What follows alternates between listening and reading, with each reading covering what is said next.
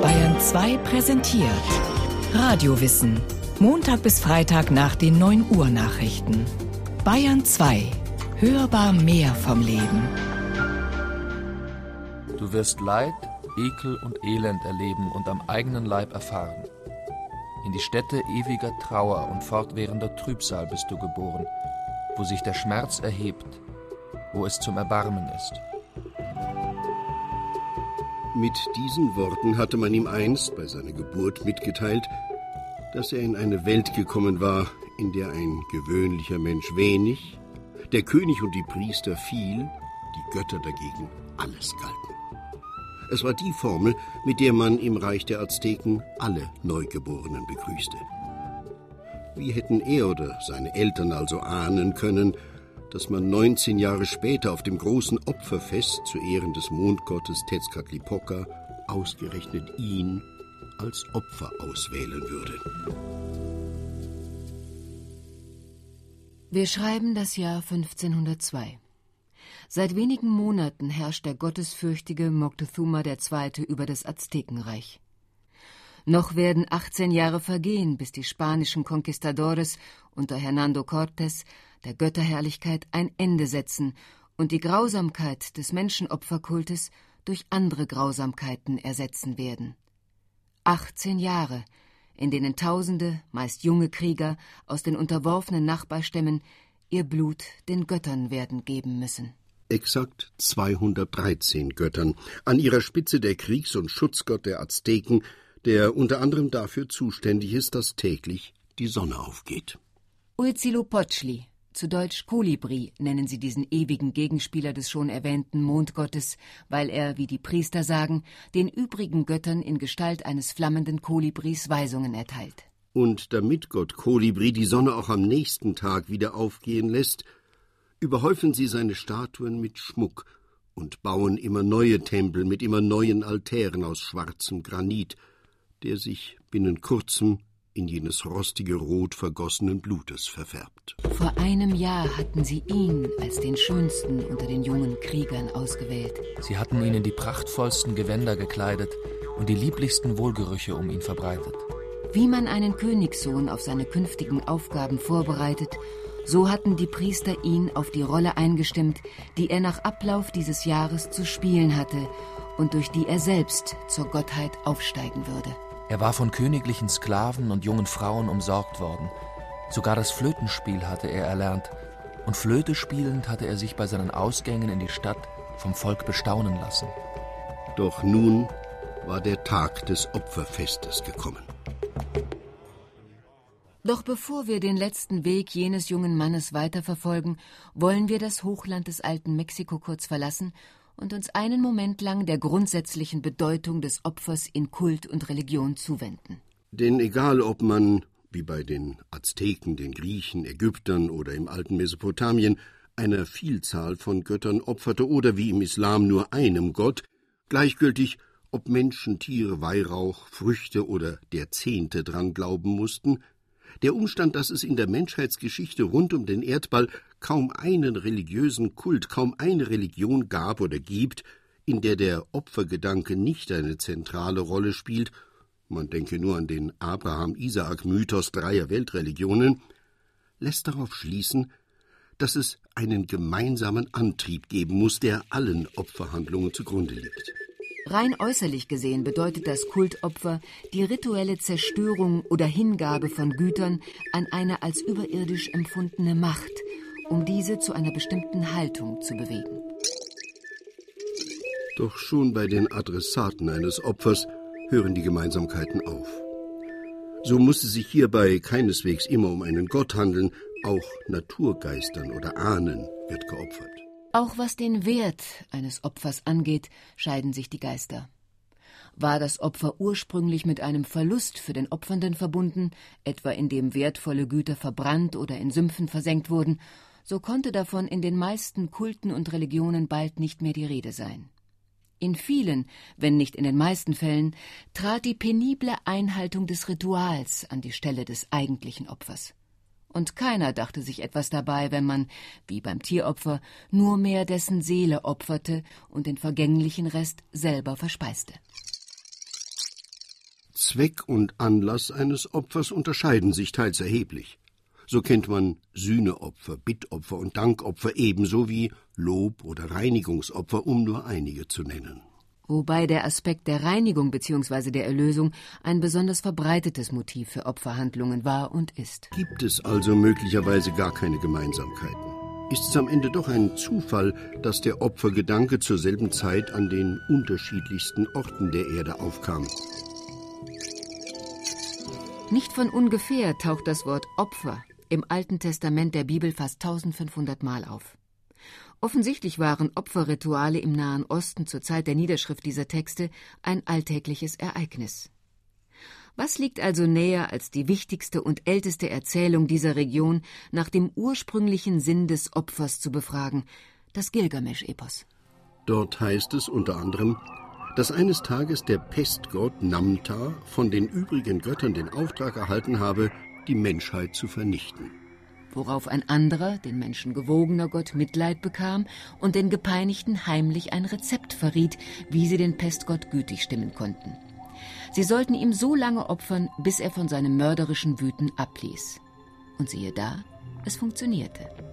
Und als die frustrierte Götterrunde nun dem Regengott befahl, es nicht mehr regnen zu lassen, und die Korngöttin anwies, kein Korn mehr wachsen zu lassen, klappte die Beschwichtigung erneut. Beschwichtigung also, jener soziale Urtrieb, der, wie die Verhaltensforschung nachwies, in der menschlichen Natur ebenso angelegt ist wie der Bindungs- und der Aggressionstrieb und der im alltäglichen Miteinander in Grußformeln, Höflichkeitsfloskeln, bedeutungslosen Smalltalks und unmotiviertem Lächeln seinen Ausdruck findet. Verhaltensweisen, die vor allem den Sinn haben, Bindungen zu beschwören und die Aggression unserer Mitmenschen zu beschwichtigen. Wenn wir uns also schon bei unseren Mitmenschen so viel Mühe geben, um wie viel stärker wirkt dieser Urtrieb, wenn es um Mächte geht, denen sich der Mensch hoffnungslos unterlegen fühlt, die sein Verstand nicht erfasst und die er deshalb geradezu existenziell fürchtet? So wie die Azteken jenen fürchterlichen Gott der Rache und der Finsternis zu beschwichtigen suchten, indem sie ihm einmal im Jahr den schönsten Jüngling des Reiches opferten. Ein schlichtes Bad hatte die Wohlgerüche von ihm genommen.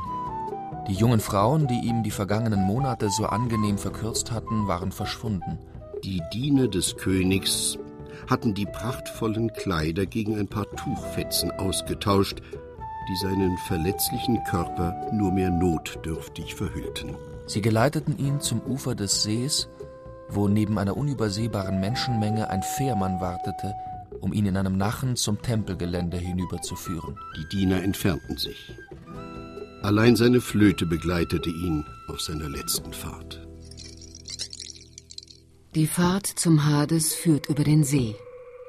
Wie in der griechischen Mythologie wird auch im Menschenopferkult der Azteken symbolisch die Grenze gezogen zwischen der Welt der Lebenden und jener der Toten, aus der es kein Zurück mehr gibt.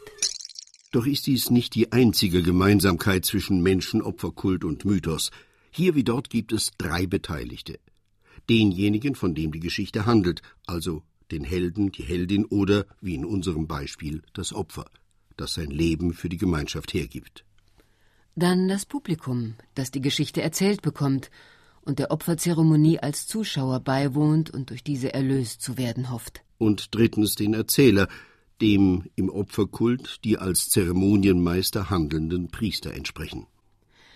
Schließlich aber gibt es noch eine vierte Gemeinsamkeit, den Gott oder die Gottheit, der das Opfer dargebracht wird und der wir im Mythos als Moral begegnen, als tieferem Sinn oder, wenn wir so wollen, als Botschaft, durch die eine bestimmte Wirkung beim Leser oder beim Publikum erzielt werden soll. Doch damit ist das Reservoir an Gemeinsamkeiten noch nicht erschöpft. Er stand am Fuß der Pyramide und sah hinauf zum obersten Punkt, wo sich in wenigen Minuten sein Schicksal erfüllen würde. Ein scharfer Lichtstrahl nahm ihm die Sicht. Rauchender Spiegel hieß Tezcatlipoca wörtlich übersetzt. Und genauso wurde der Gott auch dargestellt. Mit einem Spiegel, der das gleißende Sonnenlicht ins Tal hinabwarf und so den Blick auf die voluminöse Steinskulptur verwehrte. Ebenso auf die fünf Priester, die auf das Opfer und das Meer der Zuschauer herabsahen. Nun war der Moment gekommen, wo er die Flöte zu zerbrechen und die Teile wegzuwerfen hatte. Ganz so, wie es ihm eingeschärft worden war. Von irgendwoher hörte er Gesang. Es war der letzte menschliche Laut, den er in diesem Leben wahrnehmen sollte. So wie eine Erzählung oder ein Film einer Dramaturgie folgt, um die Aufmerksamkeit des Publikums bis zum Schluss zu fesseln, so wussten die Opferpriester sehr genau, wie man bei der gläubigen Gemeinde eine nachhaltige Wirkung erzielte. Offenbar genügte die Gewissheit der bevorstehenden Tötung des Opfers allein noch nicht, um beim Volk höchstes Schaudern hervorzurufen. Darüber hinaus mussten alle Sinne auf möglichst umfassende Weise angesprochen werden. So glich bereits die Opferstätte einem Bühnenbild, dessen Wirkung durch Feuer oder die sorgsam gewählten Tageslichtverhältnisse gesteigert wurde, ebenso durch die Akustik, monotone Gesänge und Rezitative, die eine ähnliche Wirkung wie der Chor in der antiken Tragödie gehabt haben dürften. Dazu der Duft von verbrannten Gewürzen. Weihrauch also, der in auffallender Übereinstimmung Opferzeremonien aller Kontinente begleitet. Schließlich der Opferakt selbst, der, besonders beim Menschenopfer, im Wesentlichen den von Aristoteles beschriebenen Gesetzen des Dramas folgt. So wird das Opfer geschmückt oder in anderer Weise im Wert angehoben, bevor man es tötet und anschließend der Gottheit symbolisch übereignet. Sie hatten ihn wie einen Königssohn verwöhnt. Dann war er aller irdischen Güter entkleidet am Fuß der Pyramide gelandet. Nun stieg er Stufe für Stufe empor. Den Priestern und jenem Gott entgegen, dem er in wenigen Augenblicken gleichen würde, wie sie ihm in vielen eindringlichen Gesprächen versichert hatten und wie er es nun selber glaubte. Er hatte keine Angst. Trotzdem schlug sein Herz heftig. Die vorletzte Plattform war erreicht. Noch sieben Stufen trennten ihn vom Opferaltar, hinter dem er jetzt das steinerne Abbild des Gottes erkannte. Ebenso die Priester, aus deren bodenlangen schwarzen Gewändern nur die nackten Arme und die kunstvoll geschwärzten Gesichter ragten. Ihre Ohren und Zungen waren von spitzen Knochen durchbohrt. Das wirre Kopfhaar klebte vom Blut der Selbstgeißelungen.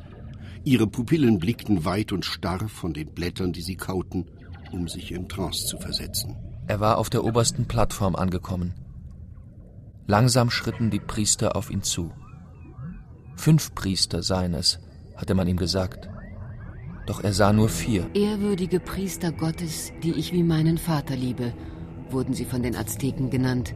Waren sie es doch, die das heilige Band zu den Göttern und damit die Zukunft des Volkes in den Händen hielten. Welches Ansehen, ja welche Macht den Priestern im Aztekenreich zukam, zeigte sich auch daran, dass sich ein absolutistischer Monarch wie Moctezuma geehrt fühlte, wenn ihm die Priester erlaubten, den Tempel zu reinigen. Doch war ein derart hoher Status des Priesterstandes keineswegs auf das Aztekenreich beschränkt, wie die folgenden Beispiele zeigen. So hielten etwa in Mesopotamien Priester jahrhundertelang die Staatsmacht in den Händen. Die keltischen Druiden fungierten nicht nur als Götter und kräuterkundige Zeremonienmeister des Kultopfers, sondern ebenso als Richter und politische Berater der Stammesführer. Die Priester der Mayas traten auch als Heerführer und Kriegsherren in Erscheinung. Die exponierte Stellung der Brahmanen in der indischen Kastenordnung lässt sich auf jene vorchristliche Zeit zurückführen, als brahmanische Priester den hinduistischen Opferkult durch umfangreiche Ritualliteratur regelten und für Jahrhunderte festschrieben. Die Hohepriester Babylons schließlich verfügten über geradezu sagenhafte Reichtümer, mit denen sie ihren Machtapparat unterhielten und die Kultpriester, Musiker, Sänger, Wahrsager, Astrologen und Tempelfrauen finanzierten, die jedes Opferfest zum Event werden ließen. Plötzlich regten sich Zweifel, Angst überkam ihn. Er glaubte das Blut zu riechen, das an den Armen der Priester klebte. Zu spät. Sie hatten ihn am Kopf, an den Armen und an den Beinen ergriffen und warfen ihn rücklings auf den Altar. Jetzt sah er auch den fünften Priester hervortreten und sich über ihn beugen. Dann sah er nichts mehr. Mit einem scharf geschliffenen Messer aus vulkanischem Obsidian hatte der Opferpriester rasch und gekonnt die Brust des Jünglings geöffnet. Mit einem Ruck riss er das Herz heraus, hob es vor den Augen des schaudernden Volkes in die Höhe und legte es dem steinernen Götzen zu Füßen. Die übrigen Priester packten den leblosen Körper des Jünglings und stießen ihn die Stufen der Pyramide hinab. Wem all dies zu viel war und wer sich deshalb dem Pflichttermin als Zuschauer zu entziehen versuchte, der lief Gefahr, beim nächsten Massenopfertermin gleichfalls den Gang auf die Pyramide antreten zu müssen. Doch die meisten Zuschauer hatten die Moral der Geschichte begriffen, die da lautete Wir hier unten sind nichts im Vergleich zu denen da oben. Womit nur vordergründig die Götter gemeint waren, von denen, wie wir wissen, kein einziger überdauert hat, sondern vor allem jene höchst irdischen Mächte, denen die Menschenmassen unterstanden und zu deren Machterhalt die Opferpriester aller Epochen nicht zuletzt um des eigenen komfortablen Status willen ihren Beitrag leisteten. Kein Wunder also, dass die Priester von Galiläa bis zum Zweistromland keineswegs erbaut reagierten, als die Propheten eines sogenannten Messias mit einem Mal den ganzen Opferzauber in Frage stellten. Herr, tue meine Lippen auf, dass mein Mund dein Lob verkünde. Denn du hast keine Lust am Schlachtopfer. Die Opfer Gottes sind ein zerknirschter Geist und ein zerbrochenes Herz.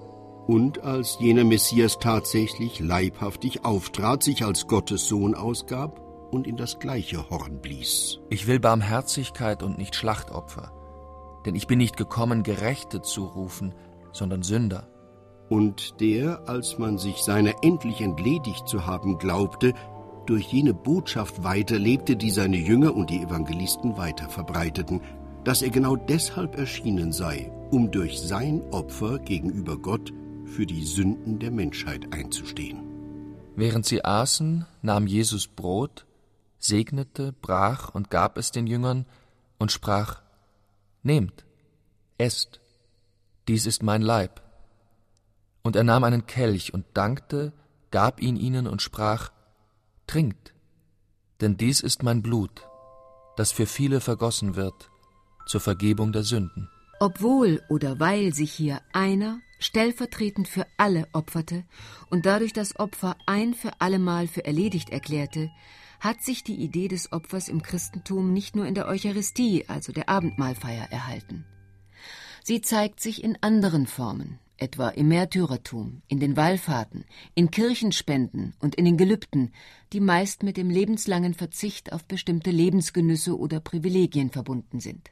Opfer die Jesus Christus von niemandem verlangt hat, die aber offenkundig jenem schon erwähnten Grundbedürfnis entsprechen, durch ein gottgefälliges Leben den allmächtigen Schöpfer zu versöhnen, sprich zu beschwichtigen und daraus Hoffnung für eine Verbesserung des eigenen oder fremden Lebens zu schöpfen. Es sind also weniger die tatsächlichen Offenbarungen oder die Anwesenheit leibhaftiger Götter, man denke an jene Hundertschaften antiker und mittelalterlicher Götter, denen Unmengen von Blut geopfert wurden und die dennoch allesamt wieder von der Bildfläche verschwunden sind, sondern eben jener menschliche Urtrieb, der so lange seinen Ausdruck suchen wird, wie Menschen an höhere Mächte glauben.